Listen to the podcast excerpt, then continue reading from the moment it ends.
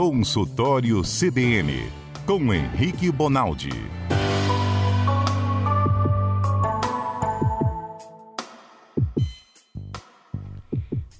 Doutor Henrique, tudo bem? Tudo bem, vocês estão me escutando? Perfeitamente. Tá bem, boa tarde a todo mundo. Deixa eu começar falando que, assim, eu era fã do Mário, sempre fui pela espontaneidade. Mas esse programa é fantástico, cara. Cada um que senta nessa mesa aí, eu não sei o que acontece, é contaminado por uma espontaneidade que, ao meu ver, de, de espectador, é fantástico, cara. Vocês vão guiando a coisa de uma maneira assim muito leve, muito divertido e sempre cheio de responsabilidade. Deixa eu deixar meus parabéns aqui antes de mais nada. É, é cada vez melhor, cada vez mais divertido. Que bacana, doutor Henrique. Vamos até aumentar o cachê do senhor aqui. Esse é o combinado não é caro. Deixa com a gente. O senhor falou. Ah. Agora a gente vai esclarecer. Então, antes do senhor a questão do Olodum. Ó, fala, Giovana. Agora sim. Canta, Giovana. Vai. Não, voltando aqui. Olodum tá rap, Olodum tá pobre, Olodum tá rap, Olodum tá pobre. Sou Giovana Mara Xavier, Giovana. de Vitória Nada disso, Giovana. Não é rap, rap, não. Todo mundo é hip, tá pop. Giovana, você falou rap. Doutor, eu fui falar pro pessoal mandar dúvidas, já chegaram dúvidas pro senhor aqui, hein? Ó. Vamos nós. Eu, eu começo falando dos exames, ou, ou já vou pra dúvida do ouvinte que se nem o senhor tá preparado para responder? E vambora, se eu não tiver, eu vou falar, não tô, gente, vai. Tudo bem. O Marcos, eu tô com dor no fêmur, irradiando pra perna, só de um lado. Dá pra sentir dor no osso? A pessoa sente dor no osso? Dor de um lado da perna, Dá. doutor. Dá? Dá, mas presta atenção. Mas presta atenção. A dor no osso não é qualquer dor, Mário. Uma das, seguramente, uma das top 10 aí, maiores dores do mundo é dor de osso. O osso, quando dói, a gente estima que pede, pega uma estrutura do osso chamada periósteo, chama peri, porque é em volta do osso. É uma das maiores dores do mundo. Só para você ter ideia, um dos, maior, um dos maiores desafios de controle de sintoma para quem tem câncer terminal é quando o câncer invade o osso, porque pega a dor do periósteo, ela é assim inestimável, ela é super difícil de tratar. Então, provavelmente o que esse sujeito está tendo não é uma dor no osso. Caso contrário, ele ia estar tá escrevendo cheio de ai, ai, ai, ui, ui, ui aí. Se ele não está escrevendo assim, existe a chance de ser uma dor osteomuscular, que aí engloba uma gama de doenças, um monte de doenças, desde aquele pensamento por causa de um bico de papagaio que o sujeito tem, até um entorse que ele teve aí qualquer, até uma subluxação que eles chamam, que é quando a articulação quase sai, quase desloca uma estrutura de um osso do outro, da articulação, da junta. Então, assim, tem um monte de causas. Uma das maiores causas para essa dor mais branda, que não é específica do osso, Mário, é o que eles chamam de lombociatalgia que, que é isso? É uma dor lombar e do nervo ciático, que é aquela dor que irradia, que vai na costura da calça. É assim, até na descrição do livro, às vezes. Essa dor é causada por várias coisas, entre elas a tal da DORT, a antiga LER, né, lesão do esforço repetitivo, sujeito que trabalha sentado demais, uhum. motorista de aplicativo, de ônibus, e aí o cara acaba pensando a raiz do nervo, você comanda as pernas porque sai da sua espinha um nervinho, que é igual um fio elétrico. E aí, sempre que uma estrutura encosta nesse fio elétrico, dá curto. Igualzinho dá curto na sua casa. Na sua casa dá curto e pega fogo. E você, quando isso acontece, dá essa dorzinha. Essa dor que eles chamam de neuropática. Nada mais é do que essa dorzinha que enche o santo do saco do povo que trabalha mais do que deve, vive de pé, senta com má Sim. qualidade, 90% dos brasileiros, né? Mas, doutor, só para terminar de ajudar o Marcos, ele disse que está irradiando para a perna. Me deu uma preocupação isso. Ele tem que ir ao médico logo? Tem, claro que tem. Vai, e, e, olha como, como, é, olha como a gente vai, Marcos, só como a gente vai, mesmo a distância, às vezes sacando. Provavelmente não é dor no osso, não. Provavelmente é a tal da lombociatalgia. Tem que ir atrás, Marcos, sabe por quê? Hum. Porque lombociatalgia pode ser desde um desde uma contratura de músculo, existe uma síndrome chamada síndrome do piriforme, que é um músculozinho que a gente tem lá dentro da bunda, chama piriforme, ele pinça o nervo como se ele fosse uma tesoura. E aí então. o cara fica sentindo isso até que ele descobre, alonga o piriforme e pronto, resolve.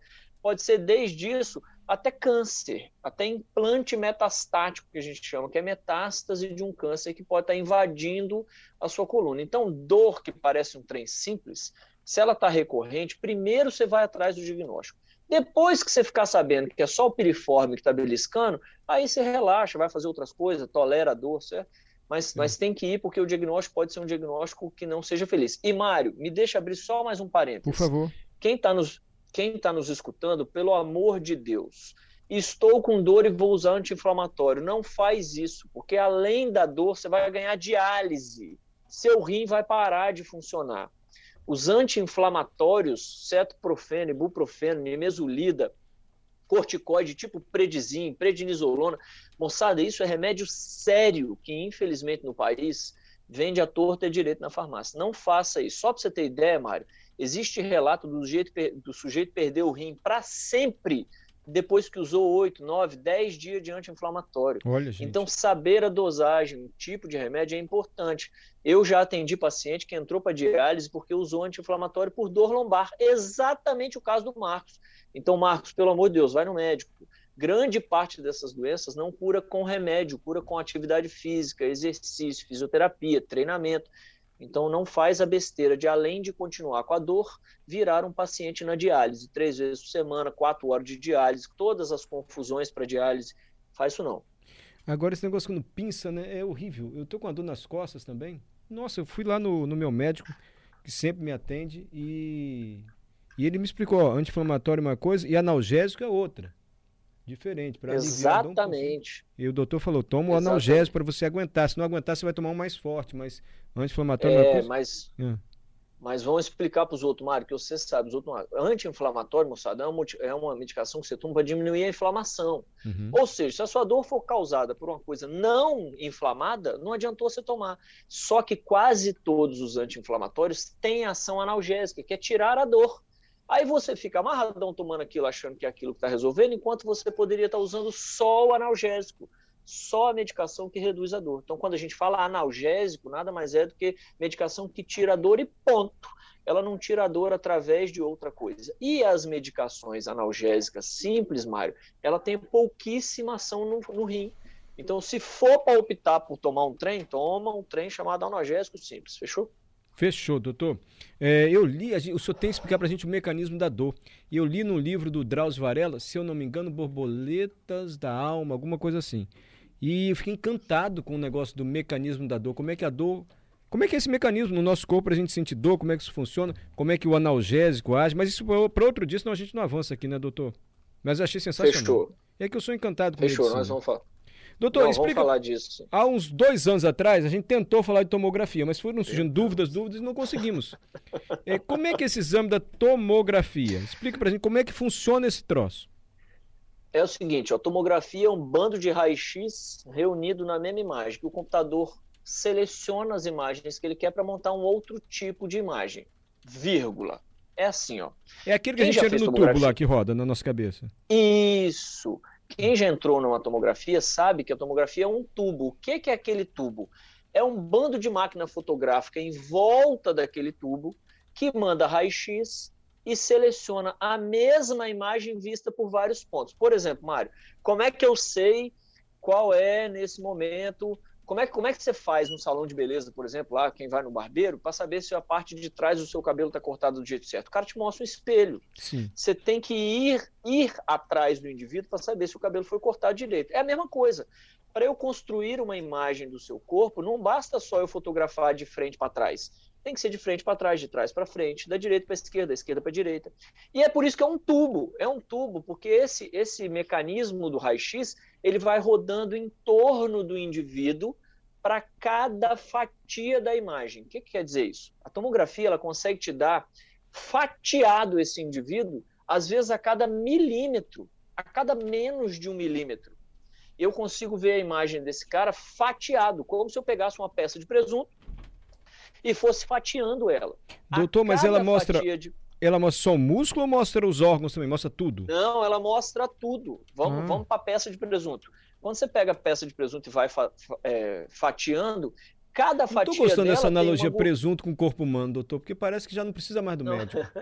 Vamos pegar não, uma peça não. de um, um filé, um filé. É só, um filé, tá bem. É Melhor. só para entender que na hora, na hora que eu vou fatiando, eu vou enxergando o que tem lá dentro e a continuidade. Então, uma, uma fatia é completamente diferente da outra. Por quê? Porque à medida que você vai subindo no filé, ele vai se transformando mais em gordura, hum. ou então mais em músculo, ou então mais perto de uma gordurinha entremeada, de um nervinho. E quando você fatia, você consegue enxergar isso por dentro. O que é a tomografia? Nada mais é do que um jeito de eu enxergar você por dentro. Só que de uma maneira tridimensional. Eu consigo ver você por vários ângulos, diferente do raio-x. Quem já viu o raio-x do peito aí, sabe que você vê uma área branca no meio do peito, um monte de área escura em volta, que é o pulmão, e a estrutura do osso. E ponto final. O que, que a tomografia faz? Faz eu enxergar cada fatiazinha desse peito. Então Entendi. eu vou enxergar o pulmão lá, lá no comecinho dele, no ápice. Depois ele vem fatiando, fatiando, fatiando, até que eu enxergo a base dos pulmões. Então como é que é feito isso? Nada mais é do que vários raios-x que são feitos na mesma porção do corpo do cara, rodeando o corpo do cara. Entendi. Só para eu conseguir enxergar o cara como um todo. Que e legal. aí tem tomografia, tem tomografia, Mário, para você ter ideia, que consegue, por exemplo, eu fiz uma tomografia na minha filha quando ela nasceu, como eu precisava de uma imagem muito detalhada e muito rápida, porque ela tinha seis meses de vida para não sedar a criança, eu fiz a tomografia em três segundos do pulmão da criança. Fatiou o pulmão da criança bonitinho para o médico ver em três segundos. Então, ó, para você ver como a gente está adiantado em relação a esse tipo de método. Então, tomografia nada mais é do que um exame que me permite olhar tudo lá de dentro. E como é por raio-x, você vai ver a cor do exame exatamente igual você vê a cor do raio-x. O que é osso vira branco, o que é ar vira preto, e entre o que é denso osso e sem densidade de ar, existe um degradê de cores. Ah, raio-x é assim? É, ah. tomografia é a mesma coisa, Marcos. Então, peraí, no, no raio-x, o, o osso fica branco, o ar preto e entre o osso e o ar, uma densidade média aí fica uma tonalidade neutra, mais ou menos. Exatamente. Hum. Eu mando o tal do raio-x, eu mando, mandei, mandei, hum. lancei igual uma flecha. Ele para no osso, porque o osso é denso. Ou seja, lá no, lá na, no papel, lá na, naquela lâmina, fica branco. Eu lanço o raio-x e passa pelo pulmão, porque é tudo ar, e ele penetra naquele, naquela folha aí fica preto, queima a folha. Então, raio-x nada mais é do que isso. E à medida que o tecido vai ganhando densidade, ele vai segurando mais o raio-x para ele, deixando passar para menos a folha. Queima menos a folha e fica menos preta, só isso. Sensacional a explicação. Doutor, agora tem que ter um médico para olhar a tomografia, uma especialidade médico, o cara que olha exame de tomografia? Claro. Ah, é? Existe um cara que chama, chama radiologista, que ele faz no mínimo três anos 60 horas por semana, todo santo dia, vendo esse exame. No mínimo 60 horas por semana por três anos. Geralmente, o radiologista faz 4, 5 anos de residência e fica 90, 120 horas por semana trabalhando. E não toca então, no paciente. O, tempo... o, o, trabalho dele então, é só olhar essas fotografias, os exames. Ele não, o negócio na, dele não é paciente grande... desse médico. Não, na grande maior parte das vezes, mas presta atenção, existe uma, uma subespecialidade que chama radiologia intervencionista, hum. que é o cara que faz intervenção no paciente através desses métodos de imagem, através da imagem. Mas radiologista, geralmente, em 90% das vezes, é um cara que só vê a imagem mesmo. E, aliás, isso é uma baita responsabilidade. Você pensa, você não vê o doente, você não sabe a história do doente, você não sabe o que, que ele está precisando da vida e você tem que resolver a vida do doente com, com o exame. Então, é uma especialidade que deve ser referenciada aí. Não, mas ele, ele é, pode acontecer do radiologista pegar uma tomografia, olhar e falar, está com isso, está com isso. Mandar para porque o médico pediu o exame, né? Um outro médico pediu o exame. Doutor Henrique pediu o exame, cardiologista. Aí o tomografia, o como é o nome do médico? O radiologista fez a tomografia, mandou um laudo pro senhor, tá com isso? E o senhor discordar? Falar, ah, não. Vou ligar Pode, isso acontece. Sério? Não, e no mundo da opa, e no mundo da ética, Mário, o que que a gente faz? Isso é muito comum no meu consultório, muito comum. Em, em quem trabalha com medicina de verdade, séria, a gente não tem esse ego todo, não. Então, o que, que a gente faz? Você liga para o colega médico e fala assim: oh, filhão, eu sei que você viu aí, mas presta atenção meu paciente não tem essa queixa, ele nunca teve problema aí, ele não tem nada clinicamente condizente. Aí sabe o que, que ele faz? Ele hum. fala assim: muito bom, muito obrigado por você ter falado. Peraí que eu vou rever o exame. Não desliga o telefone, não. Ah, e aí você legal. fica 15 minutos com o cara no telefone e ele revendo o exame. Até que ele fala assim: Ah, Bonaldi, valeu. Isso aqui foi um artefato da imagem. O, o doente balançou na hora, ele respirou na hora errada, me deu a sensação que poderia ser, eu laudei por segurança e agora eu vou tirar do laudo. Ótimo, beleza. Ponto pacífico. Eu estou achando muito bacana o que o senhor está falando, mas está me dando uma preocupação também. porque a gente sabe que nem todo médico conversa assim com o paciente muito tempo, aperta nosso corpo, examina. Se ele embarcar só no que o exame está dizendo, sem conhecer a história do paciente, ele pode dar um diagnóstico errado, um medicamento errado, ou eu estou exagerando falando bobagem? Não, não está exagerando, não está fazendo bobagem e geralmente a gente descobre isso no curso do tratamento. Existe essa possibilidade. Existe, infelizmente, a possibilidade de você só confiar no exame e sair medicando ou fazendo alguma terapia por causa disso. E, Mário, vou te dizer mais. Hum. Isso acontece de uma forma cotidiana. Ah, meu Deus. O que, que tem que. É, mas calma, o que, que tem que se prestar atenção? O volume, a importância desse equívoco, desse, desse lapso, ela deve ser controlada. A medicina, Maria, infelizmente, ela não, ela não é uma ciência exata. A gente não consegue acertar todas as vezes e nem errar zero das vezes. O que é importante é não determinar, existe um, um dogma e um preceito da medicina que chama não maleficência. Você tem que fazer as coisas para não causar mal ao paciente. Então, desde que não cause mal, Pode ser que às vezes exista. Eu já passei por isso com a minha filha dois meses atrás. Ela teve um diagnóstico de não tem fratura. O raio-x não viu a fratura. Três, quatro dias depois, a dor se manteve, eu repeti o raio-x e aí a fissura da fratura ela tinha aumentado. Quando a hum. gente foi comparar os exames, a fissura já existia no exame anterior, mas era muito difícil de ser visto. Então, como é que foi conduzida minha filha nesses quatro primeiros dias? Nada. Dá um remédio para dor para ela e espera que é frescura. Depois, como é que nós conseguimos? Como é que nós fizemos? Põe a tipóia, põe o gesso, imobiliza por três semanas. Então, a conduta mudou completamente. Mas é culpa do cara? Não. Naquele momento, a fissura era tão pequena que ele não conseguiu ver. E aí, como ele não conseguiu ver, ele não conduziu ela como fratura, foi só depois que surgiu. Então, então desde que com parcimônia, com responsabilidade, às vezes o exame ele não é determinante, Mário. Só o exame não pode ser determinante. E às vezes você tem que repetir o exame, porque o primeiro gerou dúvida. Isso é muito comum na tomografia, por exemplo, quando o paciente respira dentro do tomógrafo. Uhum. Na hora que ele passa na tomografia, ele tem que estar imóvel para que as imagens sejam bem delimitadas e dê a condição ao radiologista de um laudo perfeito. Aí o que acontece? Paciente desorientado, idoso, agitado, acabou de sofrer um acidente de trânsito, o cara respira lá dentro, ele não consegue ficar imóvel. A imagem vem toda conturbada. E aí o radiologista, por segurança, ele tem que lançar o que ele está vendo, certo? Ainda que o que ele esteja vendo, infelizmente, seja por conta do artefato. Então, de uma forma controlada, isso acontece diariamente. Qual é a sacada? A gente trocar ideia o tempo inteiro, reexamina, rediscute, liga para o cara, e isso é super possível na medicina bem feita. E eticamente correto e adequado, não há nenhum demérito nisso, acontece como o senhor está dizendo. Ah, Muito pelo contrário. Já outra dúvida aqui. Muito pelo contrário, né? É louvável. Eu já fiquei na dúvida agora quando bota o gesso, um osso cola. Mas isso vai ficar para a semana que vem. Cola o osso, é que ele se cola sozinho? Como é que isso acontece? O senhor explica semana que vem. É, se a gente não esquecer, né? A Júlia Gava mandou uma pergunta boa. E qual é a diferença de tomografia para ressonância? Tá bom, é o seguinte: tomografia é um raio-x. Entendemos. Só que são, são várias câmeras fotografando o sujeito em volta dele todo, por isso que você entra dentro daquele cano, e ela te dá uma imagem como se você estivesse fatiando o indivíduo. Ponto. A ressonância não. A ressonância ela tem uma tecnologia muito maior. O computador pensa muito mais do que o exame.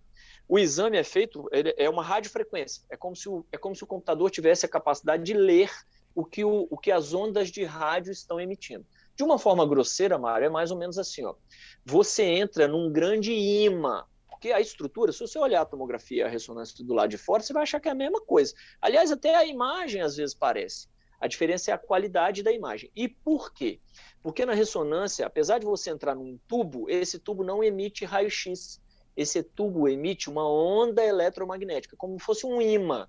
E aí, como é um imã, ela puxa as cargas positivas para o lado onde o imã vai estar. Como o imã roda muito rápido, Mário, você consegue determinar onde está cada célula do indivíduo. Nossa. É como se é, é como se você pegasse um bambolê em volta do seu corpo e rodasse o bambolê. Se nós colocarmos mil pessoas rodando o bambolê ao mesmo tempo e você fizer uma imagem do drone, você consegue pelo menos determinar quantas pessoas existem, porque você vai ver o raio onde o bambolê está atingindo, você vai ver aonde o bambolê está fazendo a volta naquele sujeito. É mais ou menos isso que a ressonância faz. Ela causa um movimento dentro da célula tal que o, que o software do computador, a capacidade que o computador tem de ler esse movimento, é tamanha que ele consegue delimitar exatamente onde está, até onde vai a gordura, até nesse micrótomo aqui, ó, até nesse milésimo do milímetro. Por que, que ela faz isso? Porque ela consegue delimitar onde está a célula daquele, daquele tecido, certo? Então a diferença é essa. Um lê raio-x, ponto final. É porque fotografa de várias formas. O outro não. O outro causa uma movimentação no corpo tal que o aparelho consegue ler. Então a imagem da ressonância é muito mais bem definida, mas é lógico que é um exame muito mais demorado. Então uma tomografia de crânio demora dois minutos, uma ressonância de crânio demora 40. Uma tomografia de tórax ela demora, sei lá, três minutos. Uma, uma, uma, uma ressonância de tórax é capaz de demorar 50 minutos, certo? Então ela é mais dificultosa. E agora, tem outras diferenças também. Lá no raio-x você emite raio-x, é, é, radiação. Por isso que a gente não faz na grávida geralmente. Então, quantas, quantas raio-x mais ou menos para cada ressonância, para cada tomografia? Pra você ter ideia, uma tomografia de tórax, se eu não me engano, salvo engano, vale mais ou menos de 500 a 600 radiografias. Ó, você ver. Então, é, então, o volume de, radio, de, de, de radiação é muito grande, ao passo que na ressonância não tem radiação nenhuma. Então, qual que é o exame que você, escolhe para quem não pode ter radiação? A ressonância, entendeu? Então, você vai brincando entre um e outro de acordo com o seu objetivo no exame. Para terminar, deixa eu te fazer uma pergunta idiota, doutor. O senhor responde se quiser. É porque a gente ficou ouvindo o senhor falar desse monte de exame e eu já ouvi tanta gente falando assim: ah, gente, quem procura acha. Vou fazer esse negócio aí, vai essa ressonância, vai achar alguma coisa em mim, eu vou fazer esse troço não. O senhor já ouviu isso, doutor? E tem um certo fundinho de verdade nisso? Não, tem fundo de verdade nenhum. Nenhum, bobagem. É uma das coisas mais absurdas. É, é, minha mãe falando, minha mãe fala, você fala alguma palavra da minha mãe, sei que é lá do Parkinson, minha mãe fala, você não fala isso não, você chama. Então, deixa eu falar uma coisa. A doença vem porque ela veio. Se você vai achar ou se você não vai achar, Mário, a doença já se instalou. Quanto mais é cedo o diagnóstico, do... melhor, né, doutor? Exatamente. Qual é a graça do screening que eles chamam, que são os exames para tentar achar doenças que não apareceram ainda? Isso existe no Papa Nicolau da mulher, na mamografia da mulher, no PSA dos homens. O que, que o cara está tentando? Ele está tentando achar uma doença tão grave que é melhor você fazer o exame antes. Então a doença ela vai se instalar. Se você vai achar ou se você não vai achar, não é o exame que coloca lá. Não, não, tem, não tem um Playmobil lá dentro da tomografia esperando você entrar lá para jogar um AVC na sua cabeça. Isso não existe. o, o, exame só está tentando achar o que você já tem. Então, tente achar. É o contrário. Quanto antes você achar, mais fácil é de tratar. É isso aí. A gente tem mais chance de cura. Júlia Gávea, doutor Henrique é excelente. Está agradecendo o senhor. Doutor, obrigado, viu? Imagina, gente. Boa semana. Deus abençoe. Bom trabalho. Ficou um monte obrigado de, de novo, dúvida. Viu? Ficou um monte de dúvida. E nem do frio. Nem perguntando do frio, fica para semana que vem. Desculpa, doutor, tem um monte de dúvida de ouvinte. Semana que vem o senhor responde mais, por gentileza. Fechou, sim, senhor. Fechou.